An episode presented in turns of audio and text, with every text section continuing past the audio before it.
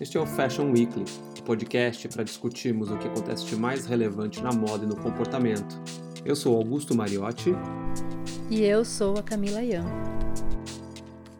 Olá, gente. Essa é a segunda parte do episódio do nosso podcast Fashion Weekly com a Costanza Pascolato. São tantas histórias que foi inevitável que a gente dividisse esse, esse episódio em duas partes e a gente continua a partir daqui com a Costanza e a Camila nesse papo é, delicioso sobre moda e sobre todas as histórias que a Costanza já viveu e toda a visão dela sobre o presente e o futuro. E o que, que, te chama atenção no novo designer? Assim, você presta atenção na geração nova? Tem, o que, é. que te encanta? O que, que faz você vibrar por uma marca nova? Olha, por exemplo, eu não visto o Jacquemus, por exemplo. Uhum. Mas o Jacquemus tem uma qualidade meio difícil de definir, que tem uma vitalidade que a gente vê que não é. Bom, isso estou falando de Jacquemus porque é conhecido de muita gente. Sim. Eu não, não, vou te falar de, desse ou daquele, porque eu só guardo o, a criação de uma peça que eu gostei, não tem um conjunto de, de da obra que você reconheça como estilo, entendeu? Uhum. Eu não conheço, eu não fico na internet procurando coisas novas. Só brasileiros, assim que eu faço parte daquele projeto, né? Um projeto lá. É. Mas que eles que vêm com essas, eu digo, ah, isso é melhor que aquilo, mas a gente lida com peças, não lida com estilo, entende? E para uhum. você vibrar, você tem que. O estilista tem que passar uma, um produto que tenha alma, que tenha cara do pensamento dele. E o Jacques sendo francês, para mim me, me fascina a ideia que ele é completamente mediterrâneo, porque ele é do sul, né, da, da França, e ele é solar, ele é aberto, ele é, é contrário do que o francês país é, que é, é assim, de chato pra caramba, você sabe, né? Você vive aí, né? Sim, e, verdade, realmente. É, então, e eles são todos... E esse menino não é assim, sabe? Ele é, ele é solar mesmo, né? É, ele tem essa coisa, que é uma esperteza, ele capitalizou em cima daquilo que ele é. E que eu acho isso fabuloso. Exatamente. E ele trouxe um, uma coisa nova. Tanto que eu descobri que não sei quantas coleções, confecções aqui brasileiras conhecidas, que tem muita loja, bom, eles fazem o jaquemis, coitado.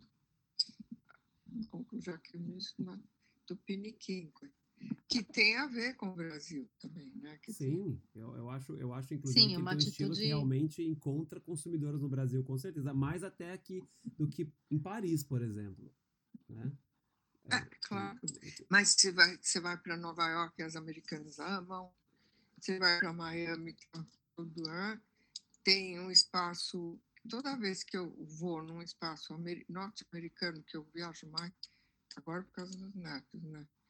E o italiano eu não vi muita coisa do, do Jacques mas, enfim, eu vejo que essa, em Londres ele vende bem, entendeu? Que é uma coisa estranha.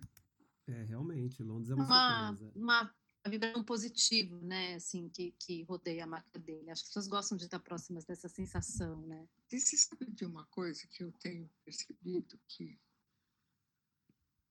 eu vou te dizer uma, uma coisa esquisita. Você sabe que Jaquemus é considerado sexy, né, para mulher, Sim. porque tem um jeito de mostrar o corpo de uma certa maneira que é casual, mas é sexy uhum. também. Agora, eu acho que no futuro a gente vai caminhar cada vez mais por umas roupas que, que, que são para ele e para ela, sabe? Eu não vou nem dizer unissex, eu vou dizer que a juventude pode se vestir com a mesma roupa, ele e ela, e tá tudo bem, porque a roupa está cada vez mais solta, está cada vez mais voltada para o movimento, o gesto, talvez. Eu vejo, talvez porque é mais fácil também de cortar, as modelagens de muita gente nova aqui no Brasil são soltas, são quadradas. Sim. Sim. Então, outro dia, eu fiz um teste, eu botei numa menina e num menino. E eu achei que estava bom nos dois. Se é que o menino encara a questão de levar com umas coisas um pouquinho menos masculinas. masculinas ou comuns para a masculinidade. Mas eu acho que no futuro não vai ter tanto essa divisão, sabe? Quer dizer, na vanguarda, claro. É. Se você vai no povão, é que é, aí eles vão ter que proteger o status de, deles, né? É, inclusive eu, eu fui à loja do Rick Owens essa semana para ver a coleção nova e eu realmente não, não percebi uma divisão entre masculino e feminino. E eu perguntei para o vendedor é, se o masculino ah, é? era aquele ou se estava no outro andar. Ele falou assim: não, é, a coleção está toda misturada e você, o que você gostar e se te vestir bem, é, para a gente não existe mais essa diferença real da arara masculina e da arara feminina. Né? Bom, tá vendo? Isso é vanguarda para mim. E como cheguei nisso sozinha, assim, eu não sei. Mas, eh, como eu te falei, que vocês me falam que eu sou uma pessoa atualizada, primeiro que me interessa tudo, tenho uma curiosidade ah, infinita.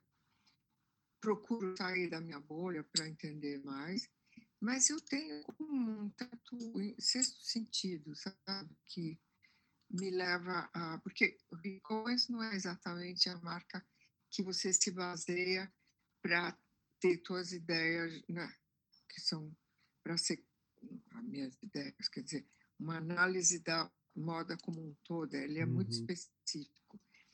Porém, é um cara que pensa na frente. Né? Uhum. Sim. E eu descobri isso meio que com marcas que não são uh, nem tão de vanguarda, são novas. E eu acho que a modelagem flat, assim, quer dizer, flat, reta, ela é mais fácil de fazer. Então, o futuro, eu acho que a coisa vai se acelerar e vai ter um luxo que vai ter técnica melhor, sabe? Porque as pessoas estão perdendo um pouco. Sanza, já que a gente, você falou aí sobre futuro, que você acredita que é, essa questão do gênero na roupa realmente não vai importar mais, não vai existir uma roupa para mulher e para homem, mas para quem se sente confortável.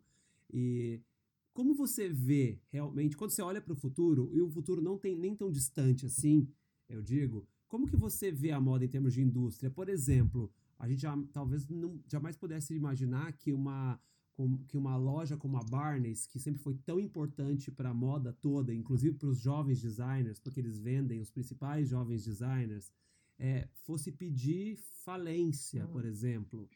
É, a gente não podia imaginar isso há 10 anos atrás ou há 5 anos atrás.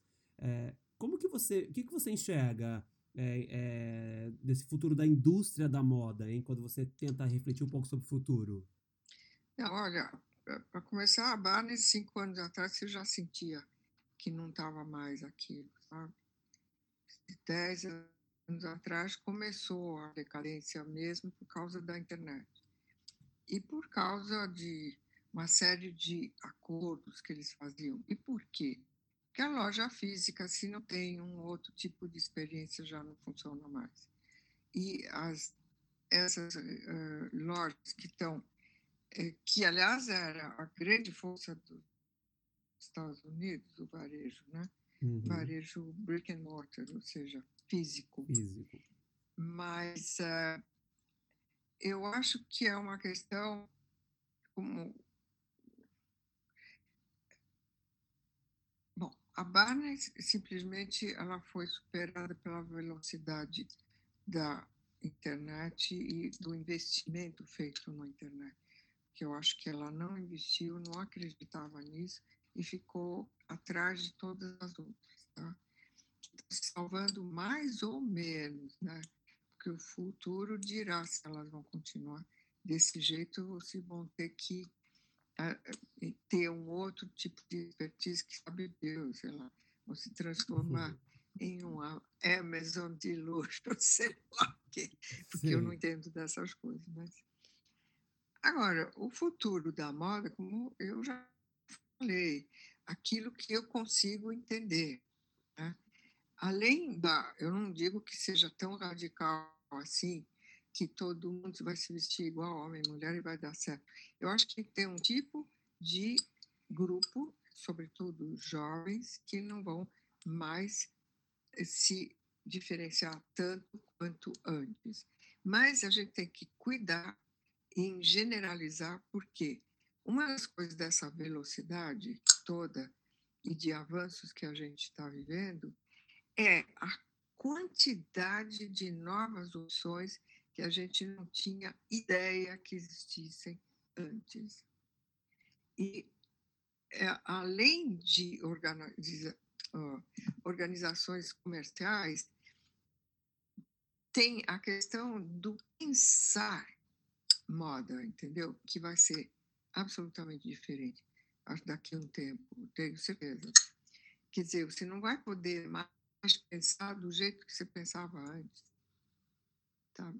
E, sobretudo, eu acho que essa coisa da, das grandes marcas, ah, não dá, sabe? Não dá. Quer dizer, ele vai ter que fornecer para a gente é, aquilo que a gente quer. Uhum. Então, tem o povão que vai continuar, sei lá, daquele jeito, ou seja, recebendo peças que ele acha que lhe falta. Então, a moda vai ter que criar uma outra mentalidade, sabe? não tenho ideia do que seria. Mas a uhum. questão da moda de luxo, ela dura enquanto tiver é, sociedade emergente. Tá?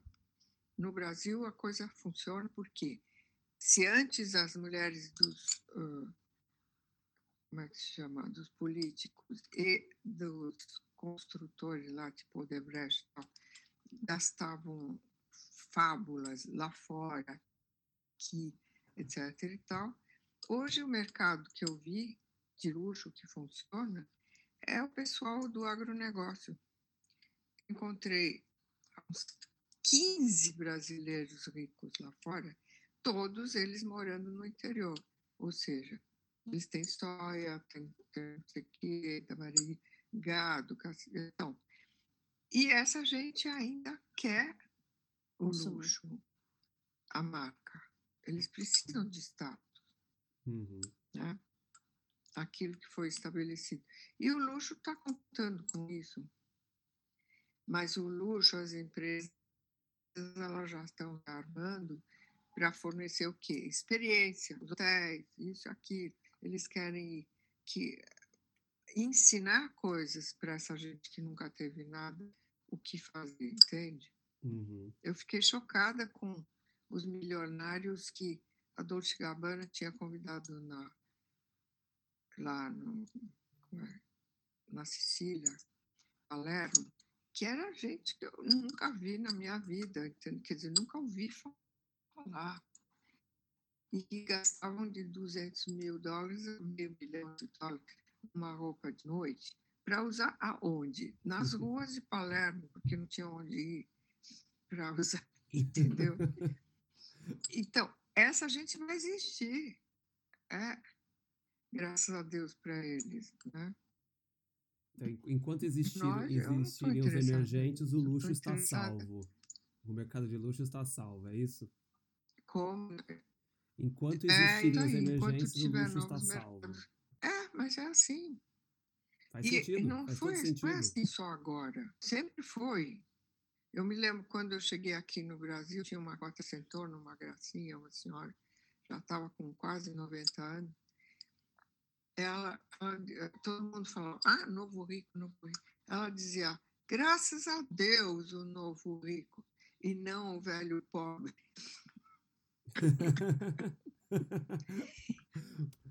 Muito bom. E Costanza, o que é que te interessa hoje? Porque você é uma pessoa muito interessante, muito interessada também e curiosa, como a gente sabe, como você também já mostrou aqui na nossa conversa. Agora você está com 80 anos e você com a mesma curiosidade hum. é, que eu conheço, que eu, que eu, vejo ela existir em você desde que a gente se conhece. Né? É, como é que é, é essa, essa, energia, essa manter esse, esse esse gosto, essa vontade de conhecer as coisas, esse gosto pela vida mesmo, assim?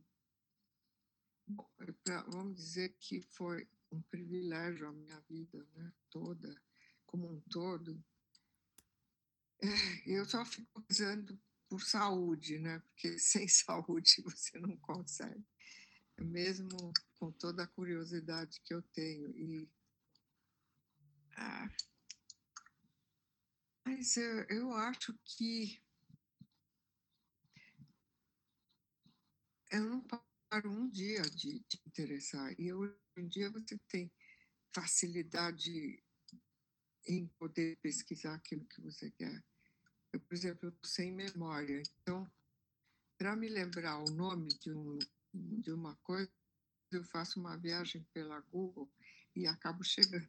Porque, mas é, enfim, é uma coisa que a tecnologia nos ensina. Quer dizer, na verdade, a tecnologia que está sendo tão criticada para, digamos, uh, porque as pessoas ficam muito ligadas e, e tem, sofrem de burnout, tudo isso, eu acho que está errado é a atitude do homem, não é a tecnologia em si, sabe?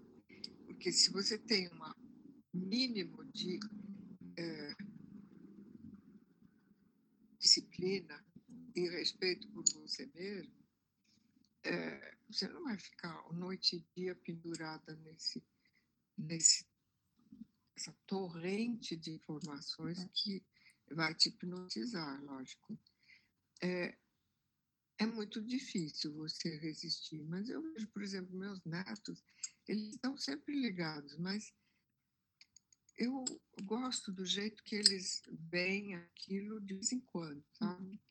E conseguem conviver com você, conversar, fazer sala. Não tem essa coisa de você estar tá na frente disso. E, ao mesmo tempo, o fato do mundo estar tá tão mais conectado, você fica sabendo de coisas o tempo todo. E eu me interesso. Por exemplo, eu estou aqui, eu estou acompanhando está acontecendo em termos de mercado e de governo, porque está um pouco complicado. Mas eu acompanho a Itália, que também está numa encrenca danada. Estou acompanhando a Inglaterra, porque bem ou mal tem a ver com Europa. Estou acompanhando os Estados Unidos, porque minha neta vai viver lá e esse maluco está assim, vai continuar provavelmente desse jeito.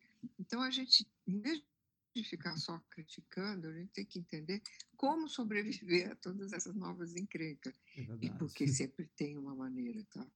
Talvez por eu ter nascido justamente no mês da declaração da Segunda Guerra e passei toda a guerra correndo de um lado para o outro na Europa e até num campo de refugiados, quatro meses, que não era um campo de concentração, pelo amor de Deus, não é a mesma coisa mas era horrível anyway. Então, eu sei bem que a gente tem que ficar atento a todo instante, a ver o que está acontecendo, e ainda mais agora, com essa aceleração incrível.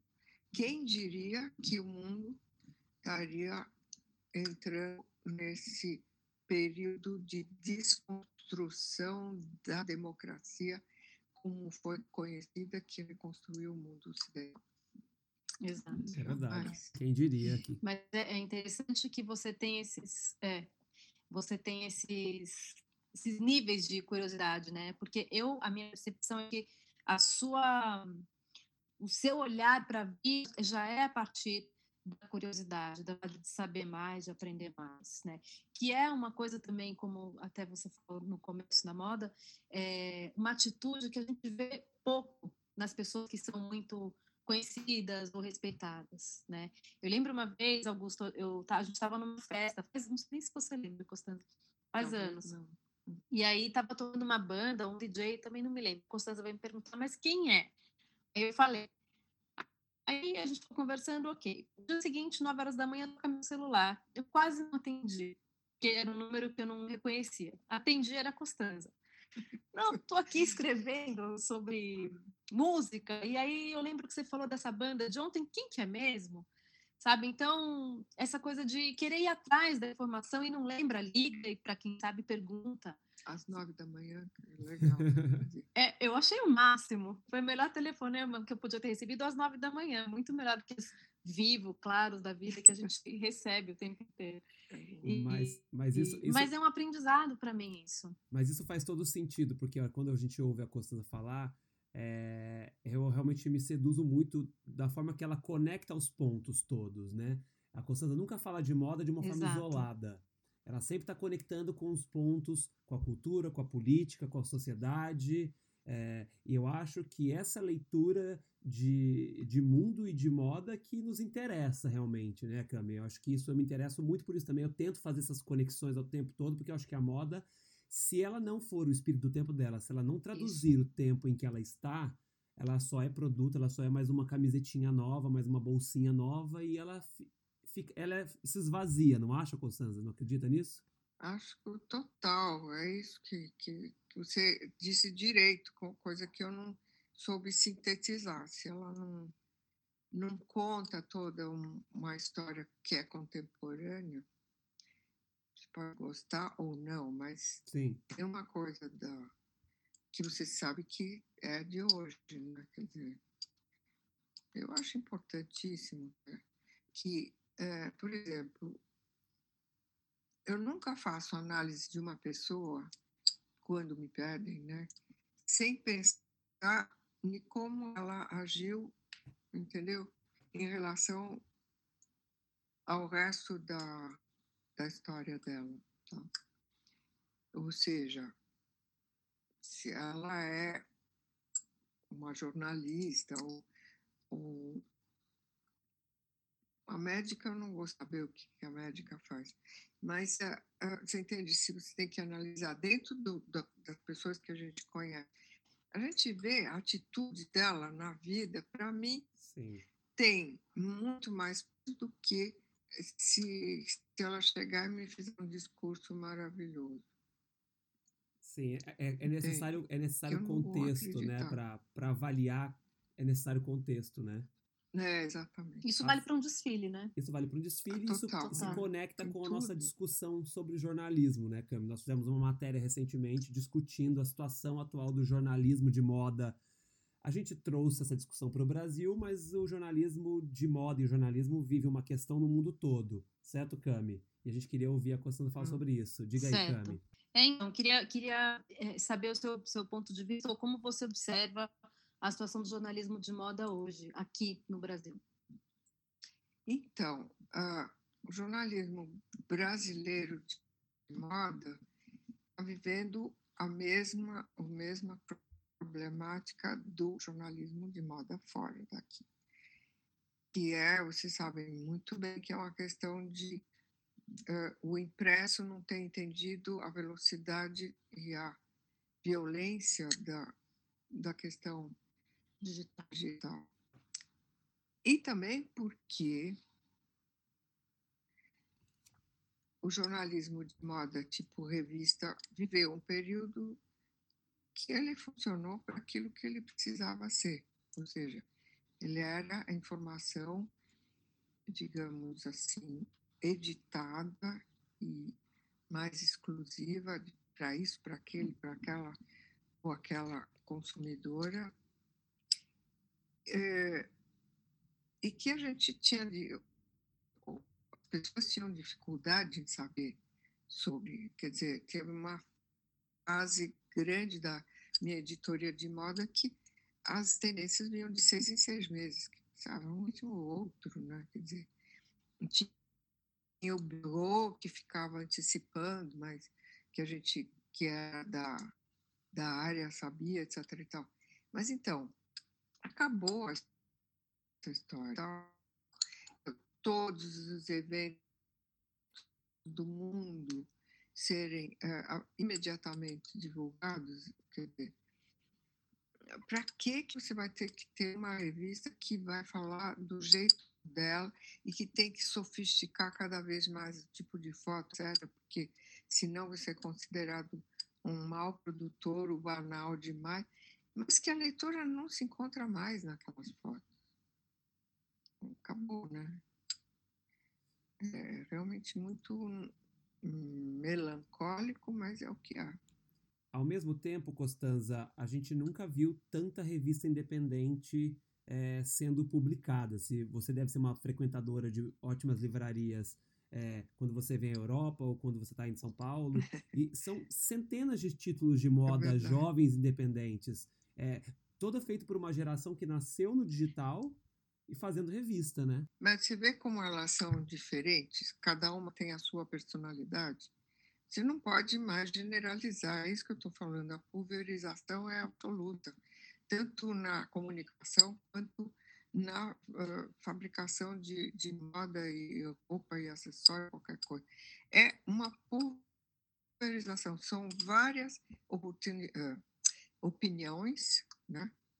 E às vezes você está interessado, às vezes não, mas elas te trazem alguma coisa que você não consegue saber assim no banal do dia a dia, entende? Enquanto que as revistas que vendiam milhares e tal, tinham que generalizar mais uma vez essa história.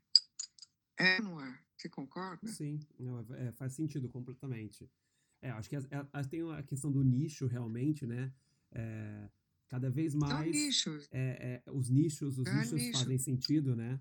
Você não consegue contar uma história única que vai falar com milhões de pessoas. A pulverização né? é. O nicho é que é o termo que eu esqueci. Eu já, por exemplo, eu só compro perfume de nicho. Eu não vou comprar perfume que todo mundo conhece. A gente já sabe que é feito daquele jeito, entendeu? Sim. Que vem bilhões por aí, que sustenta não sei quantas marcas entende? Ah, unir tudo. Você tem escolha hoje em dia. Sim, isso, isso... E, e o Instagram, você olha muito o Instagram? Bom, eu acho que o Instagram virou uma coisa definitiva. Eu não, não olho tanto quanto deveria, porque, mas eu acho bacana, sei lá. Para mim é o único, que eu não tenho Facebook, eu não tenho Twitter, eu não tenho nada. Eu só tenho Instagram porque é visual. E hoje em dia, bom, o Instagram vai mudar muito ainda, tecnicamente, que eu sou muito ruim para falar nessas coisas, porque até hoje eu não sei fazer os filmes para stories. Eu só coloco as, as, coisas dos outros e eu não consigo escrever aquelas coisinhas em cima, então fica um mistério no gatinho. meu story, porque Ninguém entende porque que aquela foto está lá, mas tudo bem.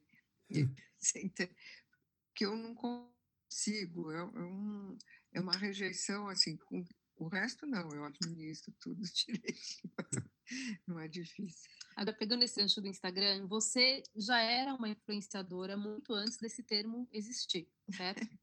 Mas e... não do jeito que é. É, mas você era e você continua sendo, né? É, só que agora existe essa, até essa profissão chamada influenciador, né? uhum. mas que deu uma banalizada, né? Como é que você vê é, tanta gente se auto-intitulando influenciador? Porque influenciador não é uma coisa que você decide que você é, né? Você de fato tem que ser, né? É, bom. É, a questão das influenciadoras, primeiro que começaram como blogueiras, né? muitas delas continuaram sendo blogueiras só e não influenciadoras, porque para mim o fato de ser batizada influenciadora não quer dizer que elas sejam mesmo, porque tem algumas pessoas que acompanham. Eu acho que influenciadora é aquela que estimula alguém a fazer alguma coisa, ou, sobretudo comprar alguma coisa, ou acompanhar e tal. Porque eu tenho visto uh, minha filha, Consuelo, que é, resolveu fazer um nicho específico, que é da mulher de mais de 50 anos, tá? E ela é realmente influenciadora, porque, apesar de não ter 4 milhões de seguidoras, ela, na verdade, tem umas seguidoras que são muito fiéis, ou seja, tudo que ela vende, o que ela faz, que eu sei o quanto ela ganha, é, elas fazem entende? Uhum. E uh, é uma coisa assim que elas acompanham mesmo, elas pensam como, como ela, fazem o que ela comenta daquele jeito, porque ela é muito sincera. O que ela faz, que aliás já trouxe um burnout para eu, acho. Agora ela está meditando, melhorou. Mas a, a questão é que realmente ela acredita naquilo, vive aquilo o tempo todo, sabe? Então, então isso é uma influência. Eu, eu sei de outras que fazem sucesso aí, que se distanciaram das outras, que continuam sendo influenciadoras. Mas como tudo hoje dura pouco, minha filha já está pensando em outras coisas para fazer, porque ela disse, eu acho que isso não vai durar para sempre. Uhum. Uhum. E ela é inteligente, ela entendeu, ela já está pensando em outras coisas que. E ela não é uma influenciadora de moda, ela quer pensar em lifestyle, que é outra coisa, uhum. que é mais amplo e interessa mais, sobretudo o Brasil, que a, a gente ainda tem uma quantidade enorme de pessoas que uh, vivem um, um, uma história de meio colônia, né? Porque está muito longe do resto do mundo.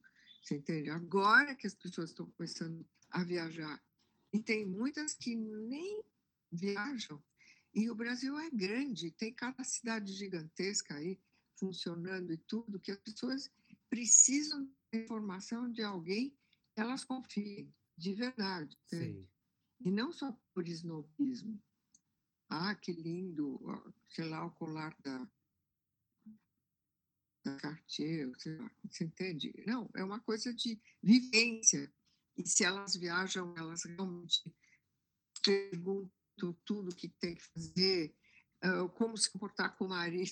Às vezes tem cada pergunta que eu digo. É, o que, o Não, que... mas enfim, deu para entender. O, né? que, o que é um pouco do oposto que a gente vem, vem vendo acontecer nas, no Instagram é que falta muita verdade, né? A gente sabe que muitos dos conteúdos são pagos, né? E, e aquelas pessoas não vivem de verdade aquilo. E o consumidor, hum. o jovem, ele é muito ligado, ele é muito esperto, ele percebe isso de uma forma muito rápida, né, Constanza? Principalmente. Que... É, talvez por isso que ela faz sucesso. A minha filha, por exemplo. Uhum. Ou então, sei lá, uma, uma inteligente, tipo, como ela chama? Camila Coutinho? Chama? Coutinho, é Camila Coutinho. É, outra. É. é, Coutinho era uma, ela é inteligente, né? Então, ela já está tentando fazer outra coisa, porque a gente vê, ela tem aqueles filminhos todos e tal. Que, todo mundo que é mais inteligente já sabe que isso está aos poucos sumindo. Entende? Sim. Porque é normal, o mundo é feito dessas mudanças.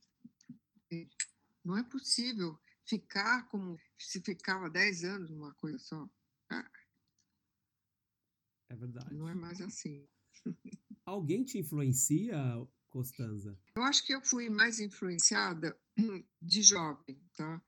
Mas no momento que você é, chega aos 60 anos, que faz 20 anos, eu decidi tocar a minha vida do meu jeito. E eu, você sabe que eu descobri uma coisa estranha nesse esse livro, como estava pensando tudo, é, que se chama A Elegância da Hora, que é de agora, né? Eu saquei que, no fundo, eu me comportei como um homem. A vibrei a cara, quebrei, aprendi, fui, voltei, separei, ninguém para tudo do meu jeito. Eu nunca dependi de ninguém para fazer as coisas, sabe? Aí eu fui no meu analista e ele falou, mas sabe, o ser humano é feito de, aliás, ele falou os nomes em latim, de homem e de mulher. Agora, se você adotou a tua parte fazer as tuas decisões e pagou o pato também, porque eu depois fiquei, eu fui atrás e, né, ok, eu quebrei a cara, mas vamos lá, e assim por diante. Então, eu realmente não tenho umas influências muito grandes, além da minha mãe, que foi uh, importante para mim, mas obviamente eu sou muito diferente dela. Então, eu acho que não tem, não. E, o Costanza, quando você fala que você quebrou a cara, o que, que aconteceu? Aconteceu que eu fiquei sem dinheiro todo mundo me apontava como uma. porque eu tinha tirado o marido de outra pessoa. Você entendeu? Uma sociedade pequena, muitos elitizada e tal e coisa. E uma mulher, uhum. que eu era, nos anos 70, 69, essa coisa era meio complicada, né? Sim. No Brasil e tal e coisa. Então, foi, eu fiquei no ostracismo durante oito, dez anos, ostracismo de sociedade como todo. Mas eu não estava muito preocupado, porque eu estava com a pessoa que eu gostava e estava fazendo uma carreira. Eu estava tão empenhada que eu, sei lá, estava distraída com isso. Que bom, né? Que tinha uma situação ah, é, para segurar, segurar. É, porque, olha, o olhar para trás é que não é legal. Exato. Nunca. E tanto que na, na, não tem na, na Bíblia as mulheres que olharam para trás viraram de sol, se transformaram em é, Não dá para você olhar para trás. Mas eu vou te pedir para você olhar para trás só um pouquinho. Só que a gente não vai transformar em sal, porque vai ser uma coisa divertida. Porque você me contou que você, bom, você já falou aqui que você conheceu o Yoji Yamamoto, e lá no Rio você comentou que você foi numa festa na casa do Truman Capote. No Rio? Ah, eu contei para você. É. Mas isso era na época de Nova York. Meu... Sim, mas é, pessoas maravilhosas passaram pela sua vida. Bom, eu fui para casa dele de penetra quase, porque era a história era assim: meu marido era um braço brasileiro do Chase Manhattan Bank. Uhum. E ele era bem jovem, tinha 27 anos e era o homem de confiança do dele. Então, e, e eu vivia nessa coisa do, de Nova York dos anos 60, que era o áudio, sabe, tipo Mad Men, você também. Ah, isso. Sabe aquela coisa? Todo mundo bebia quantidades industriais de gin ao meio-dia e fumava para tudo quanto era lá. E a, a, sociedade era menor, você conhecia todo, todo mundo, mundo quase. E um dos colegas dele, do banco, era o namorado da Emma McGraw, sabe? Aquela atriz. Uhum que aliás envelheceu lindamente, está com o cabelo tudo branco, tá bonito. Olha que lindo. É, e a Ellie McGraw era namorada desse amigo do marido, e ela que frequentava todos esses negócios. Então ela nos levou para a inauguração da casa do Truman Capote, que ele era um dos primeiros a morar naqueles prédios construídos do lado da United Nations. Uhum. E eram, imagina, nos anos 60, aquilo era a mobília toda no chão, aqueles buracos assim. Não tinha mobília, tinha umas almofadas e não tinha nada pendurado nos, nas paredes, é isso que eu fiquei chocada. É, e tinha umas projeções de filme. E ficava legal, porque você via as, as paredes não eram vazias, tinha essa projeção. E uma delas que me chamou a atenção era um homem dormindo. E era nada mais, nada menos aquele famoso filme do Andy Warhol, é. que ele tinha emprestado para. A festa durou dois dias. Tá? Sem poqueza, né? É, eu fiquei 20 minutos. Mas, mas você vê. Agora, eu, o que eu conheci ele, que era um poseur terrível, e é, e tinha toda essa gente que entrava e saía, e todo mundo que você conhecia mais ou menos, sabe? Susan Sontag, aquela uma outra que eu esqueci o nome, que era que só usava smoking, que era um personagem de Nova York, e todas essas milionárias que ele falou bem durante um tempão, né? Quer dizer, que eram as grandes milionárias da época. Então anos 60, que eram as que estão na lista das 10 mais elegantes do mundo. mundo. Então era muito legal porque tinha mistura aqui. Costanza. É mentira. Então... E você então tem uma pessoa que você considera uma das, das mais interessantes que você conheceu na vida? A Jackie Kennedy. Uau! Mas essa eu conheci bem depois. Não é que eu conheci, eu vi, porque ela era amiga de um amigo meu. Então a gente se cumprimentou no restaurante, vai. E ela já estava no final, sabe assim? E ela estava usando um, uma capa, um trench coat da Burberry, mas ela estava também, sério, né? Que era engraçado. E de óculos e tudo. Só Hum. isso.